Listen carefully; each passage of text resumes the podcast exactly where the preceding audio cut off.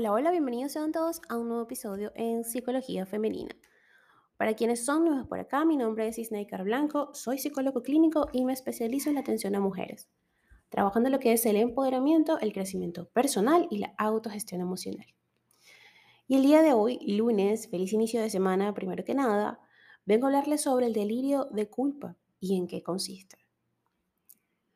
El delirio de culpa es uno de los principales caballos de batalla de la psicología, por su resistencia a los diferentes planes de intervención. Este delirio es un trastorno del contenido del pensamiento muy resistente a la evidencia. Así, en muchos casos adquiere la certeza íntima de ser una verdad absoluta y la persona la trata como tal. Esta convicción difícilmente admite crítica, siendo capaz de cambiar la personalidad de la persona que la defiende. Las creencias delirantes tienden a ser falsas y a no contar con un respaldo de la experiencia, y sí con una interpretación muy particular de la misma. El delirio nunca se explica con el historial cultural, intelectual o religioso del delirante. Señalar que todo delirio es real para quien lo vive y puede resultar muy extraño para los compañeros de la misma cultura.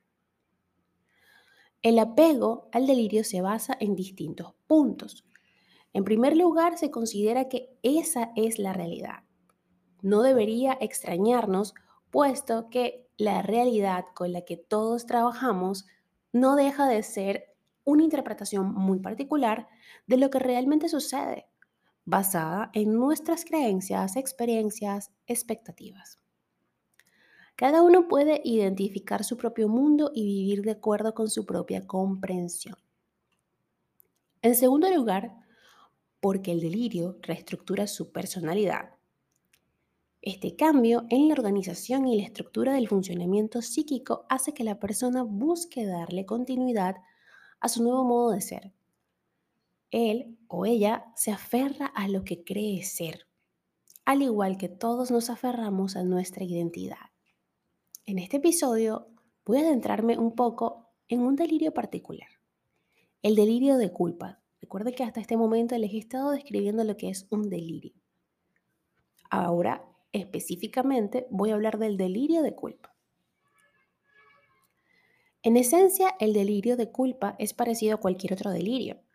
Lo que los diferencia es el tema. En este caso, el tema es la culpa.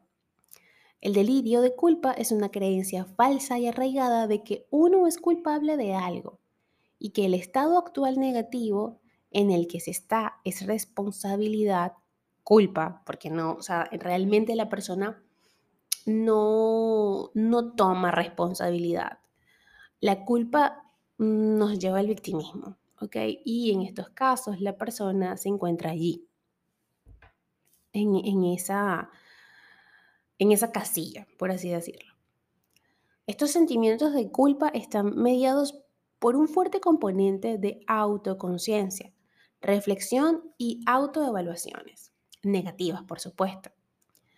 La culpa también puede ir acompañada de angustia, generada por la creencia delirante de que se ha provocado una transgresión o se ha propiciado un fracaso. La culpa del delirante, por lo tanto, incluye un sentido de responsabilidad personal y alguna forma de angustia. En algún momento de nuestras vidas todos hemos sentido culpa por algún motivo. La idea que éramos responsables del daño causado a otro o de haber transgredido una norma social nos generó malestar. Incluso nos quedábamos dándole vueltas en nuestra cabeza a esa misma idea que se repetía una y otra vez. Es decir, esa idea que nos dice es tu culpa. Esto es algo muy común. Sin embargo, ¿cómo, ¿cómo diferenciar la idea normal de culpa del delirio de culpa? Para demarcar el límite, que en ocasiones es muy, muy difuso y complejo de establecer, podemos tener una cuenta o en cuenta varios aspectos o dimensiones. Primero que nada, la convicción. el grado en que se está convencido de la realidad de las creencias delirantes. Luego tenemos la extensión, que es el grado en que la creencia involucra diferentes áreas de la vida. Luego tenemos la extrañeza, grado en que la creencia se aparta de la realidad consensuada culturalmente. Por otro lado tenemos la desorganización, grado en que la creencia eh, eh, es internamente perdón, consciente, lógica y sistematizada. Y por último tenemos la presión. Es el grado en que esta, eh, la persona se encuentra preocupado por las creencias expresadas. En resumen, para diferenciar una idea de culpabilidad de un delirio de culpa, es recomendable que nos fijemos en cómo de arraigada está la idea y si ocupa diferentes ámbitos de la vida. Hay que observar cómo es de intensa, qué persistente y resistente es a la evidencia. Veamos algunos síntomas del delirio de culpa que pueden también servirnos para distinguir el delirio de otros contenidos del pensamiento. A nivel general podemos identificar varios síntomas a nivel emocional, cognitivo y comportamental. Los síntomas emocionales serían la ansiedad, miedo o paranoia, la depresión, la irritabilidad o enojo, la apatía, cambios de humor rápidos e impredecibles, cambios en la personalidad. Los síntomas cognitivos serían memoria deficiente, desorientación, alucinaciones, dificultad para hablar o para recordar palabras, habla sin sentido o divagación, problemas para comprender el habla, dificultades para leer o escribir. Y los síntomas comportamentales serían inquietud, agitación o comportamiento combativo, gritar, gemir o emitir otros sonidos, estar quieta y retraída, movimientos lentos o letargados, alteración de los hábitos de sueño inversión del ciclo del sueño y vigilia. Ahora bien, ¿qué causa un delirio de culpa? Las causas de este delirio son multifactoriales. Es producto de la integración de diversos procesos y dimensiones humanas como la biológica, la psicológica y la social. Hoy te voy a explicar las causas del delirio de culpa basándonos en el modelo neuropsiquiátrico de Van der Gaag. Para explicar el delirio, este investigador integró varias perspectivas teóricas, lo que lo condujo a proponer que la aparición del delirio depende de varios componentes. Primero, el biológico, y es que hay una desregulación dopaminérgica en las vías mesolímbicas. Esto altera las percepciones, debilita la influencia de los recuerdos y provoca el proceso de percepciones anómalas y alucinaciones. Luego tenemos el área cognitiva. Las percepciones se interpretan en función de la historia de la persona y se integran en sus esquemas. Los sesgos cognitivos típicos de este componente afectan el razonamiento de la persona. Y si no sabes lo que es un sesgo cognitivo, te invito a que vayas y revises en capítulos anteriores de la temporada pasada, que allí te tengo un episodio sobre eso. Luego tenemos también eh, el componente integrador psicológico. Y es que a medida que las percepciones se integran en los esquemas y en la cosmovisión general, se ven reforzadas por una lógica defectuosa. La persona delirante tiende a sacar conclusiones precipitadas sin desarrollar y probar explicaciones alternativas. Y tenemos también, por último, un componente de mantenimiento psicológico. A medida que los delirios se integran en las percepciones generales, los delirios se mantienen mediante la atención selectiva y el sesgo de confirmación.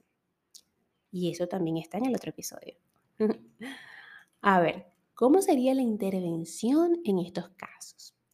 Para el tratamiento del delirio de culpa se pueden implementar varios planes de intervención, ciertamente, pero los que mejor resultado han producido son la terapia cognitivo-conductual, que con ella se busca apoyar a la persona para ayudarla a identificar sus procesos de pensamiento disfuncionales, ideas delirantes y encontrar formas de modificarlos.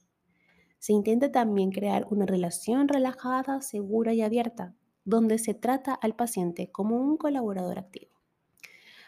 Luego tenemos la psicofarmacología que lo haría un psiquiatra. Son los dos principales síntomas del delirio que pueden requerir tratamiento farmacológico son la psicosis y el insomnio. Los neuroelépticos han demostrado ser los fármacos de elección para el tratamiento de estos síntomas. Recuerden muy bien que esto siempre debe ir acompañado de un psiquiatra. Ni siquiera yo, que soy psicólogo, puedo hacer esto. Para concluir este episodio, el delirio de culpa es un trastorno difícil para el delirante, debido a la carga emocional que implica sentirse culpable. A diferencia de otros delirios, en esta o en este, la persona mantiene una continua inconformidad consigo misma. El reproche continuo de su idea delirante hace que su vida sea, hasta cierto punto, insoportable. Y por ello se hace difícil también buscar ayuda profesional. Sin embargo, te invito el día de hoy a que si te has identificado con algo de este episodio, con algo de lo dicho acá en este podcast, es importante que busques ayuda profesional. Y si has llegado hasta aquí y te identificas conmigo y quieres conocerme un poco más, pues ya lo sabes. En mis redes sociales hay un link que te llevará directo a mi WhatsApp o a mis grupos de Telegram y por allí puedes eh, solicitar información sobre terapia online. Hasta acá este episodio, espero que haya sido de provecho y de información y nos escuchamos por un próximo episodio. Como siempre en este podcast, la costumbre del cierre es invitarlas a seguirme a través de mis redes sociales en Instagram, Twitter, Clubhouse y Twitch como Psiqueplenitud 11, en Facebook como Snaker Blanco y en TikTok como Snaker Blanco Psicóloga.